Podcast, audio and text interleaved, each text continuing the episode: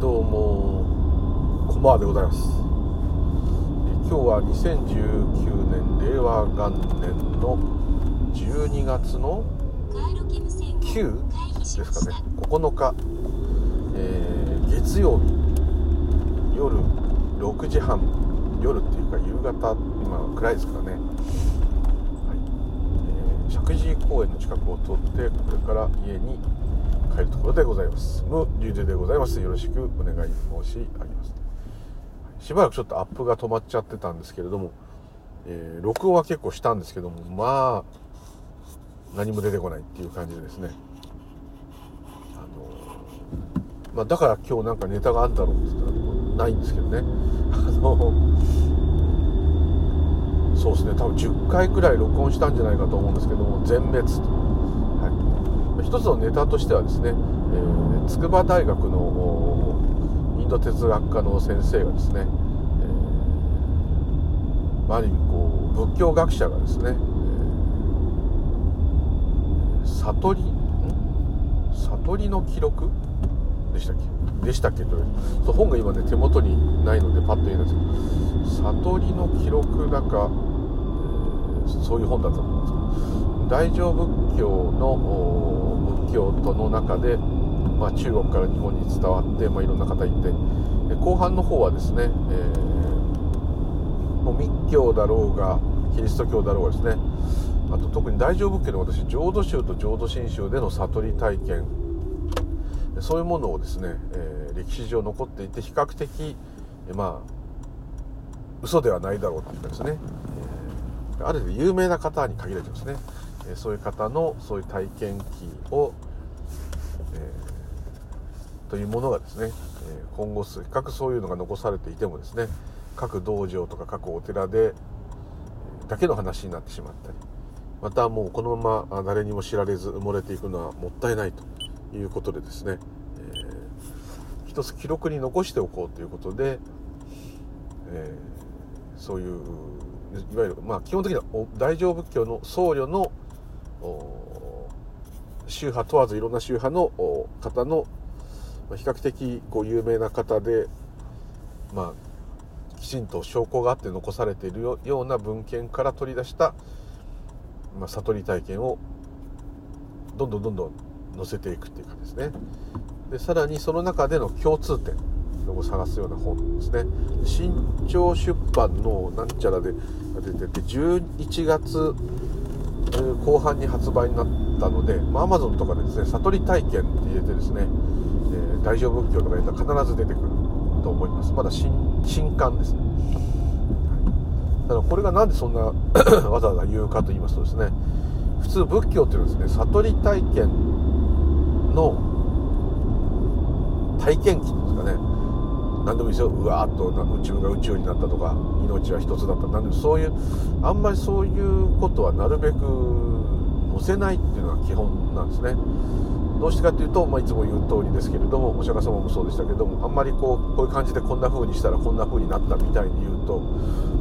他の人にはそういう状態でそれが起こらないのにイメージができてしまうんであじゃあ僕もそうやってこうやってああやったらこうしようと。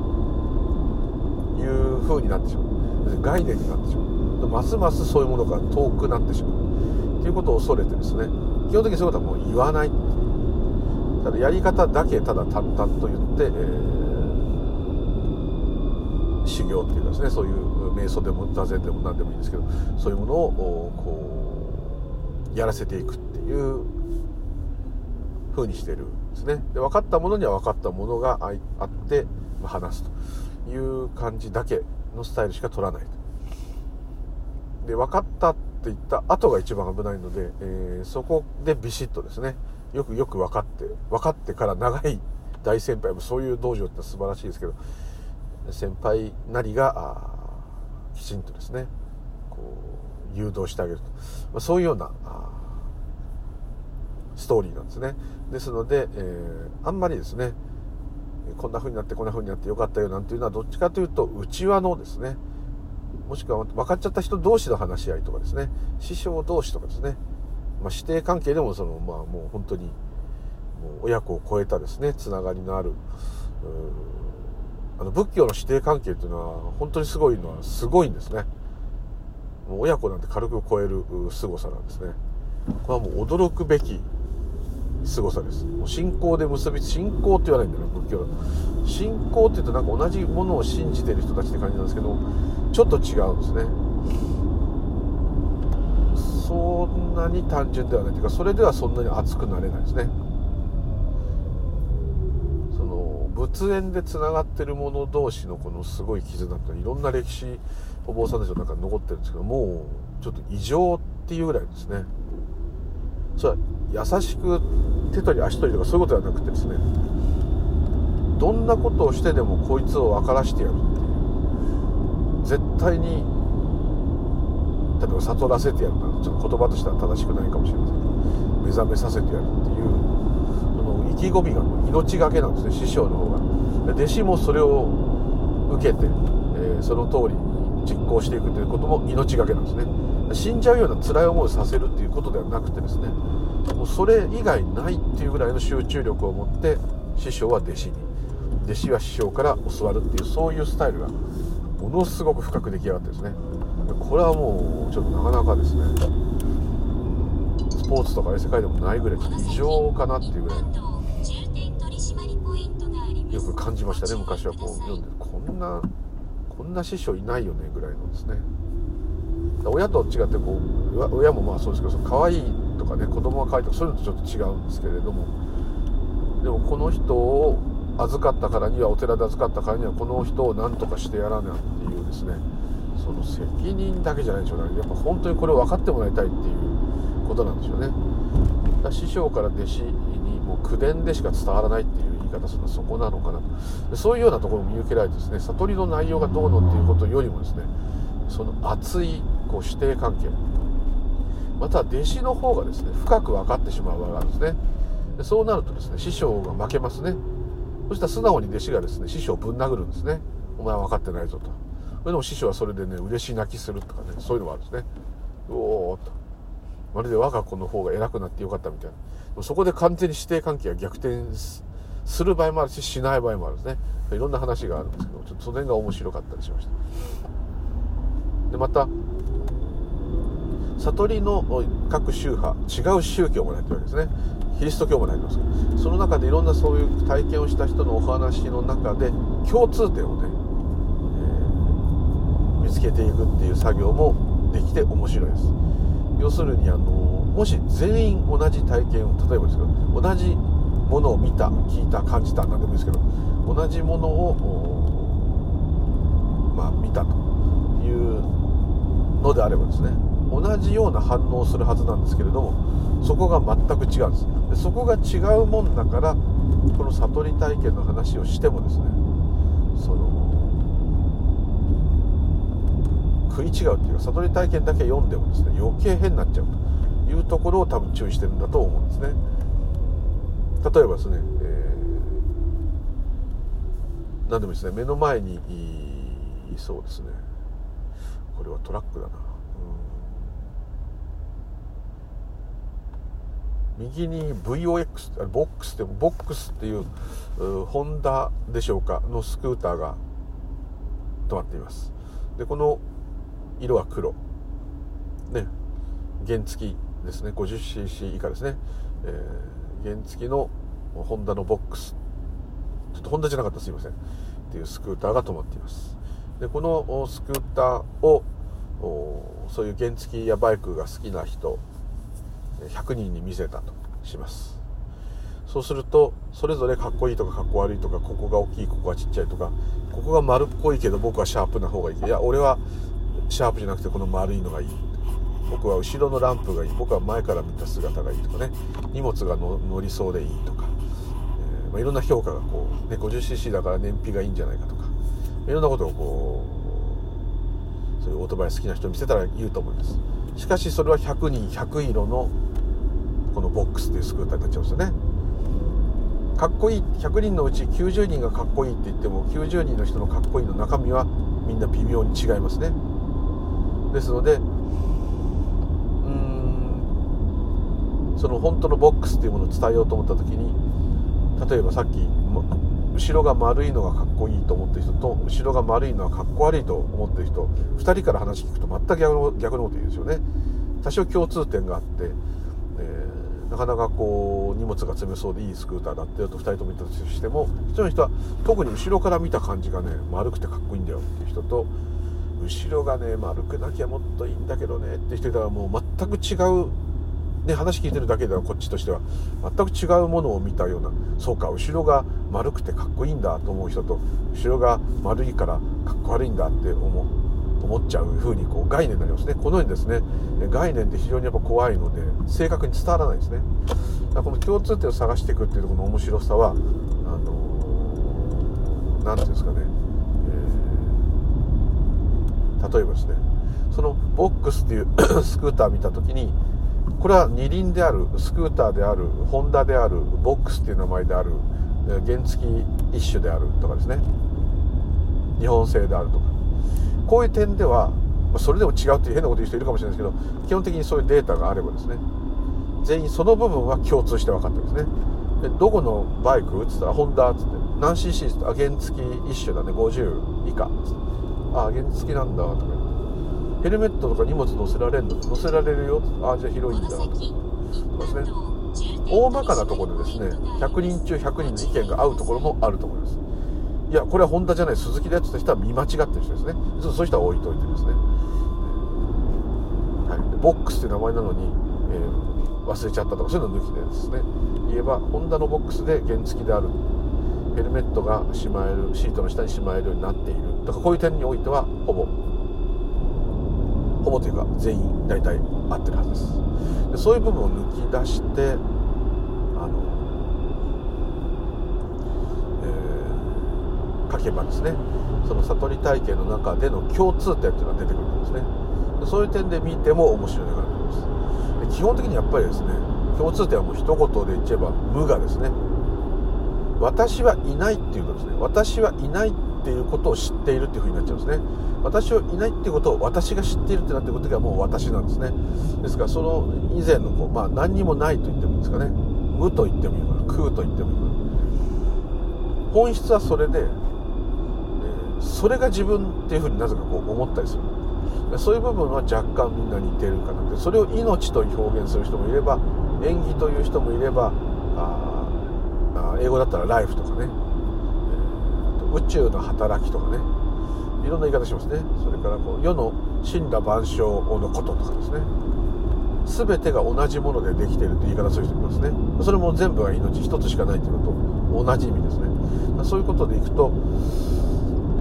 まあ、自分がいなくなると自分はいなくなるっていう言い方すると今あるこの字が消えるっていうイメージになっちゃうんですけどそれよりはもともといないんだからもともとあるものといえばこの広大な全てを含んだ命しかないと。でただあこの世の中のいろんなものは、えー、私というものが認識しないと何にもないことになってしまう。あるんだけどないことになってしまう。ないんだけどあることになってしまう私が言うと。これ、ね、色即税空空即税式になるんですね。その点ではね共通してるようにやっぱ感じましたね。そこがやっぱ一つのポイントなんですかね。そんな風に感じるんですよね。でその書いてる筑波大学の先生は自らそういう悟り体験はないと。ないところがいいと先生自身も言ってですね。もし自分がそういう体験をした人間であると自分の体験だとこうだったのにってずっと比較する文章になっちゃうんですね。自分の体験記として書く分にはいいんですけども全体のこう平均を見るとかそういうデータとして見るっていう点にはちょっと向かないと。そういうことをおっしゃってましたね。だからよくいろんな病気の専門家とか専門家のお医者さんとかいてもその先生が必ずしもその病気にかかったことがあるとは限りませんよね。それと同じようなことをおっしゃってたんでなんか非常にいいなと。すごく自分は冷静にですね素直にただ仏教学者なんで仏教のことに関してだけは詳しいからちょっとそういう思い入れっていうかあれ入っちゃうんだけどもでもまあ体験してないのは逆にいいと言っていましたそしてそういうものをこうやってちゃんとした本でというですね。残しておくっていうのもまあこれが昔のブッダから言えばですねもちろんあのあんまりいいことじゃないっていうかもしれないけど今の情報化社会ではですねもうネットでですねちゃんとその先生分かってるんですね。非二元とか non-duality とかワンネスとかいう言葉が流行ってると。でこれ昔の、学生運動の頃のニュージェネレーションっていうんですか？ニューエイジっていうんですか？なんかあの頃に流行ったヒッピーとかちょっとあ薬やったりとかあのー、世界中放浪したりとかそういうのありますよね。あとも働かないで共産主義とも違う社会主義のようなんですね。かそういうものが出た時のにも流行ったとだからまた今みんなね行き詰まってきてそういうものがまたこう時代を繰り返すんで、えー、そっちになってきてるんじゃないかなっていう、まあ、競争競争でねバテてるんで世の中も働き方改革宣言とかあんまり働いてガツガツ死に物狂いで働いちゃいけませんっていう風潮になってる、まあ、それで日本がちゃんとね、持つかどうかは別としていろんなことに話がいってるんですね。非常にこうなんか今時の状況ある意味スピリチュアルの状況も分かって書いてるんですね。でインターネットというすごいものがありますからもう何でもこう昔は絶対にね読むことができない。密教でいうと最澄ですら空海から借りることができなかった。李朱茶家とか一種教のですねあんなのなんて解説本なんつうのはもうそこら中のもう本屋さんどころかもう古本屋さんでも山ほどですねアマゾンの中古本でも誰でも激安でいろんな人のものあの翻訳したものを手に入れられますね。こんなのはもう昔じゃありえなかったですね。でマンダラっていうのを今全員見ることができますね。あの京都の東寺のマンダラ高野山のマンダラでもいいんですけどすごいのがいっぱいありますね。あれも一部のもう本当にそのお寺を継ぐような方またはもうそういう本当のアジャリですね。アジャリっていうのは仏教を全てその宗派のそれが分かって後継者となる人ですね。そういう人たちのだけが見ることができたんですね。そういうそういう秘密の世界。そういう人が見るからこそなるほどってこう、まあ、なったんだと思うんですけども今だとねうわ綺麗ねみたいな感じになっちゃいますね。ですから、まあ、まあまあまあそれは時代のあれでいいんですけどそこまで赤裸々になった世の中であればですね逆にもうそういうデータとしてきちんと残しておくべきだと。専門家が残しておくべきだっていうことで作ったっていうのが面白いのとその本をあの推薦する方がいるからあの帯に載せますよね。この本はなんとかなんとか載せた本であるとか言って有名な人が。それがあのあの禅のお坊さんの直木賞作家の玄佑さんがね太鼓判をしてるんで、は、なかなかこういう悟りを載せた本の中ではある意味こうまず仏教のことっていうのが人が書い学者が書いてることが変わってるっていうことと、まあ、玄佑さんが推薦してるってのも面白いし何、ていうんですかね。スピリチュアルが悪いってわけじゃないんですけどもうこういうのはもう人間のこれこそ概念なんですけどまあまあ、まあまあ社会的評価の高い人たちが書いた本の割にですねそういうものに特化していると。悟りというものに特化している。非常に不思議な本です。結構あのブッダは何を悟ったかとかですねブッダの悟りの内容についてとかそういう本はいっぱいあります。ただお坊さんが悟った時にこうなったこう感じたっていうのをどんどんどんどん集めてきてまとめた本っていうのはまあないですね。しかも宗派宗教問わずになっちゃうんですかね。まだ全部読んでないんで後半多分キリスト教とか、えー、もしくはヒンズー教も出てきますかね。ますます面白いんですけれども。あと浄土宗浄土真宗の悟りってもちょっとね見てみたいですね、はい、あとお茶を飲む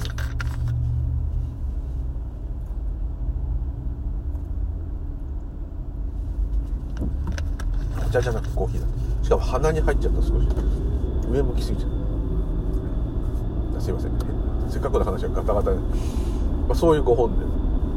はい、新潮出版ではないんですけど新潮社の中のなんとか新潮なんとかが出版が出してるうん悟りの記録大乗仏教による悟りの記録っていうやつですね発売したばっかり。見つけたのはなんとアマゾンの広告。あのアマゾンとかってこう閲覧した内容からこの人が買いそうなものをこうロボットが探して自動的に広告載せますよね。その中にいきなりこれが現れてよくあるスピリチュアルの本かなと思ったらですね。著者とかいろんな内容が、まちゃんとしてる。ちゃんとしてるって言い方するんですけど、まこれ差別的なんですけど有名なあまあ変な言い方で身分の高い方が書いて。社会的に学者として認めない人が書いてる。という点はまあまあいいと思います。なんでそんなちょっと差別的なこと言うかっていうとですねこういうものが言い方悪いですけど一般の興味のない人からするともう本当にあの何て言ったらいいんだろうな。超常現象もそうなのかもしれない。けど私超常現象大好きなのであんまり軽々しくしてもらいたくないし嫌なあの好きなんですね。特に超常現象のなんか怖いところへ行ってどうかするとか不幸があった場所に行ってどうかするってのは大嫌いです。昔それでひどい目にあったことあるんですけどまあ若い時はねそういう気持ちになっちゃう時あるんですけど要するに悲劇があった場所に行ってね何も起き起きるも何もないとしてもですねあんまりそこでなんかお化け出たらどうしようなんてねお化けお化けって言ってるのなんてそれが人間だったとしたらですねあんたと一緒だよと。その相手の身になってみて考えればですねこんなとこ行ってピースしてぱい今 YouTube に上がってますけどあんまりいいことじゃないですね。最初面白がってね見たりするんですけどだんだん、うん、事故物件の家に泊まったりとかねああいうの。若い時はああいうの確かに昔はあったけどどうなんですかね。あんまり、まあ、事故物件だからどうのってのは特にないとは思いますけれども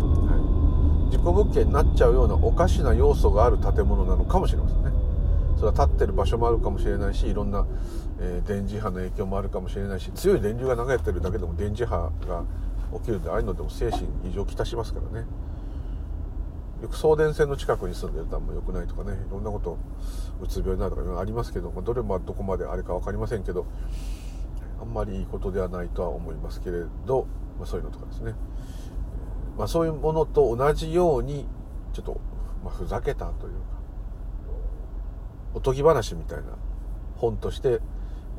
般の人に思われてしまったりですね。またちょっと怪しいまたカルト的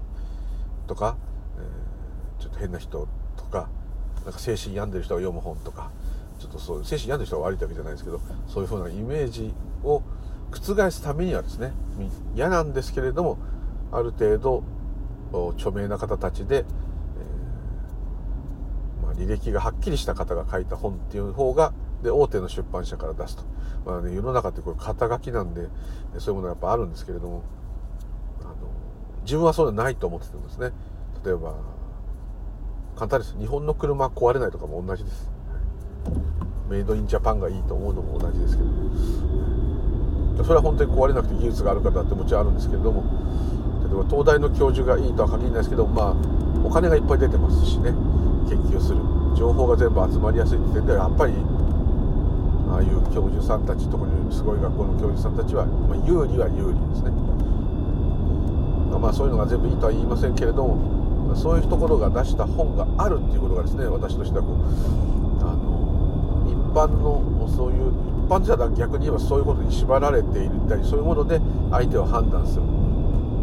テレビ出てくるコメンテーターだって何々なんとか大学なんとか客員教授なんとかとか名誉教授なんとかで何々の専門家の何々さんに来ていただきましたっていうともうねもうそこだけであこの人ならちゃんとわかるだろうってねこうなっちゃうのとまあ同じです。はっきり言ってしまえば。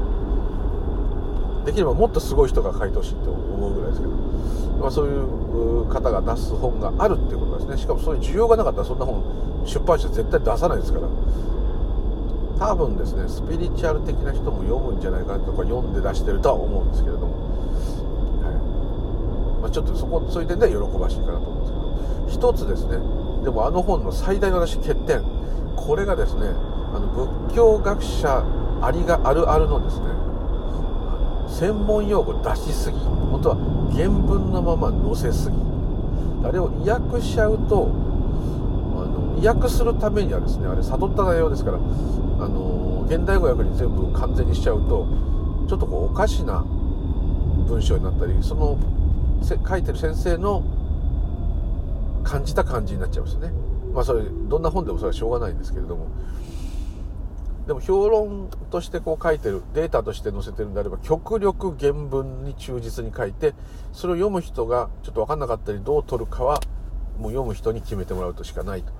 いうスタイルにやっぱなるのでしょうがないと思うんですけれども仏教解説本あるあるで言葉が難しいです。でその原文がいろいろ漢文だった漢語だったらいろんなことがあって、えー、訳がちょっと難しかったり意味がつかみづらかったりしてもそれはある程度しょうがないと思うんですけども多少解説がもちろんついてるんですけれども解説の中にもですねこう基本的な仏教用語っていうのはもう知ってるって当然っていう感じの先生としては多分ものすごく簡単に書いてるかもしれませんけどもあのですね具体とか滅体あと八正道とかですね、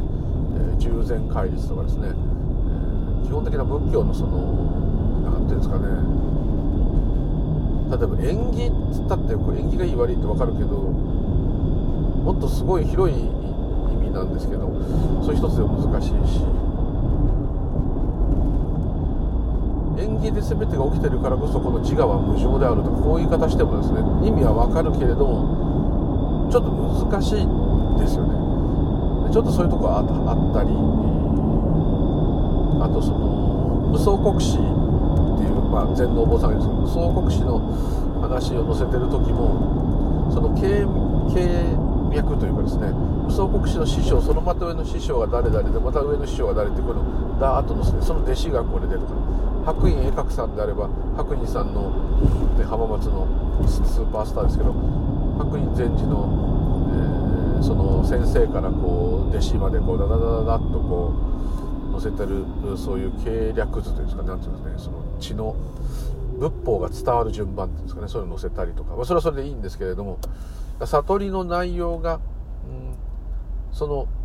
先生のまた先生のまた先生ぐらいが悟ってる内容から載ってる方がいるわけです。で脈々とこう載っていく特に臨済宗はあの悟るというか検証するって言いますけど検証する体験をしたすることがすごく重きを置いてるんですね。ですので、えー、すごくそういうものが残ってるんですけれどもそういうののこう、ね、脈々と弟子へ伝わっていく様とかそういうのを載せてたりするんですけど、非常にこう言葉遣いが難しいというかですね。仏教が好きな人でないとちょっと難しい言葉があってあれが読みづらさをちょっと出しててなんだこれ立ち読みした人とかつまんねえって多分なるんじゃないかなってちょっと思うんですね。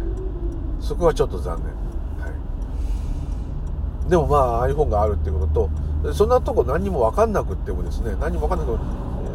すごい難しいことはね説明ついてますけどとにかくその僧侶がどういう修行して何をしたか分からないけどこういうふうにこう思ったんだと。でしかもですねここはあの上座部仏教つまりあのスリランカから来るとかから来るあのタイとかミャンマーとかビルモのああいう、えー、テーラワーダ仏教ですね。テーラワーダ仏教の方と共通するですね部分がすごく自分なんか感じられました。テーラワーダーの方はもうずっと瞑想してですねひたすら悟るっていうことをやりますけれども、えー、その、まあ、歩いてても何しても、まあ、ある意味禅とちょっと似てるとこなんですけどその瞑想して悟る悟りを目指す中でもですねもう順番があるんですね。で順番っていうのは例えばチラッとその本質を見たことがある人ですねチラッと。チラッと見たので、えなるほどと。ブッダの言ってることは本当だと。いうことが分かって少しこう安心するって安心するっていうんですかね、え、それを慢心しようと思ったっていうとこで夜かっていうとこになってですね。でどんどんどんどんどんどんいっても学ぶことが何もないっていうかもうそういうことももう超越した状態、えー、もうほとんどニルバーナと言っていいんですかね。なった人はアラカンカまあ、ブッダと同じ状態なんですね、まあ、そういうのとかですね。あるんですけど禅もですねまあ人によるんですけれどもバーンとすっごい来てその後パニックになってしばらくこうなっちゃうタイプの人とかチラッと分かってですねなるほどってなったところでちょっと慢心してですね俺は分かった俺は分かったってなってるって師匠にボコボコにされてどんどんどんどん深まっていってですね何度か何度かそういう状態を繰り返してついにズドンとなるとかですねそういう方もいたりですね。でこの今ズドンとなるとかスパーンと分かるっていうこういう表現をしちゃってますけどもこれがいけない。これがそういう風になんなきゃいけないってみんな思うわけです。そうすると座禅したり瞑想してる時になんかすごい不思議な気持ちになんないかなとかなんか不思議なことが起きないかなってどうしても期待しちゃうんですね。ただこれまあ今の情報社会ですからしょうがないですけどあのー、それを目指すののは普通だと思います私は。座禅も瞑想ももちろん健康管理のためとかヨガみたいな感じもあるでしょうけどそれでもですねやっぱり何かこう自分が得するまた幸せになるような経験が起きるんじゃないか。期待して座りますね。それはもう絶対そうななっちゃうんだと思います。それはいかんってこう言われますけどそれいかんってのは分かりながらもそうなってしまうというのが普通じゃないかなと思うんですね、そこはまあそう思ったら思っちゃったりあまたすごい座禅や瞑想に期待しちゃってるなって。いうことに気づいておけばいいんだと思いますね。なぜならそこで、えー、なんか不思議なこと起きないかな不思議なこと起きないかなと思うのもですね、えー、縁起ですから。いいと思うんですね。まあ、全土壌だとそんなのもぶっ飛ばされちゃいますけれどもでそれがいいか悪いかとここに今話してますよね。こういうそういう考えちゃダメなんだと。いうことを論じてること自体もぶっ飛ばされちゃうんで、はい、ただ座らてりゃいいのに何をお前つべこべ言ってんだっていうふうにねなっちゃいますけれども、はい、なっちゃったらなっちゃったんでね。それも今のありようでしょって言い返してまたぶん殴られると思いますけど。あの、まあ、それは そういう感じなんですけど。まあどういう感じなんだ？だからまあその悟り本がちょっと難しいんですね。だから読んだ時つまんないなって出だしでつまんないなって思われると思いますし多分あれを書く先生もですね下手なこと書けないっていうかなんつったらいいですかね。結構鋭い話ですよねそれ。だからまあしょうがないっていうかですね。ある程度はあのしょうがない。難しくなっちゃってもしょうがないし、えー、ものすごくあれをまとめるのは大変なんだということなんだと思います。して何よりやっぱこう昔の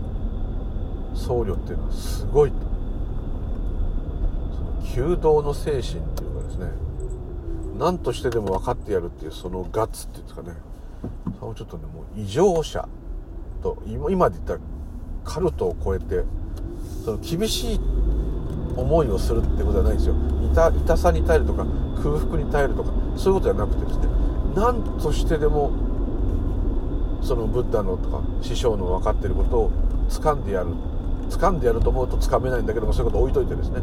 とにかく絶対になんとか分かるんだと。で師匠も絶対に俺が生きてるうちにこいつに分からしてやるんだその迫力っていうのかな。それはもう半端じゃなく真剣です。だからお坊さんはあある意味こう優雅でいいよねって言われちゃうんです。だってみんながだって、ね、食べるのに、ね、困ってる時にですね托発して、まあ、ある意味骨敷きですよね、えーはい、ほんで食べ物をもらってそれ食べてあと座ったりお経をあげたりしてたらずるいですよね。ねそんなことしてねで働けよって普通思いますよね。だからすごくお坊さんっていうのは逆にそういう恵まれたっていうんですね。いくらみんなのためを祈ってるとか何言おうがですねそんなのはもうね現場の人からしたら関係ないですよね。その部分も多分ねあのなんか言ってたと思いますねそこがちょっと面白いところでございます。今だと逆にお坊さんが托発したものしか食べないっていうとですねあの古事記骨敷き道ですけどああいうね、あのお椀持って入れてもらったものを食べてるなんてなんかねってこう思うんですけどそれは今だ特に日本であれば普通にちょっとお金あればどこそこらで何でも好きなものが買えるからですね。昔はもう本当にもう大飢饉なんかって食べるものないのに、はい、まだお寺もなくなって大変なこといっぱいありましたけれども基本的に自分で田畑を耕して何か食ってるわけではないですね。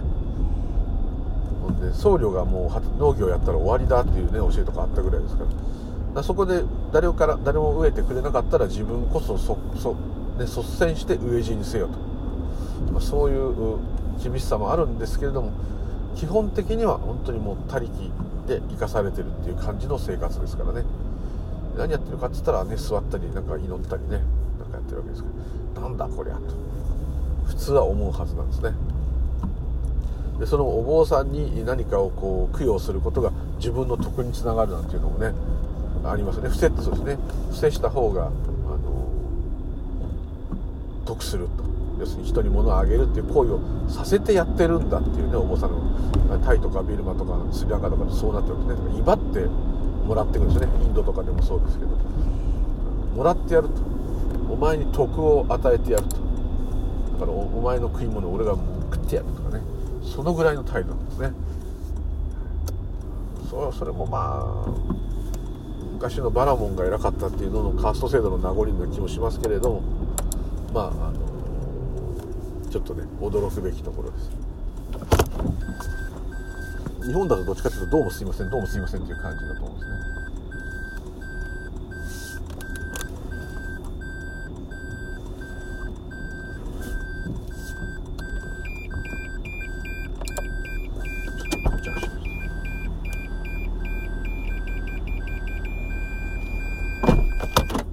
そんな本も出たので、えー、ちょっと面白いなと思ってちょっとご紹介しました。っていうところで全然なんか好きな話をしませんでしたけれども、はいえー、そのような悟り本が仏教界から出たということでちょっと自分では驚きましたっていうところで今日はちょっと話がへんてこりんですがいつももへんてこりんなんですがどうかお許しください。どうもありがとうございました。またよろしくお願いします。無流理でございました。では、失礼いたします。ありがとうございます。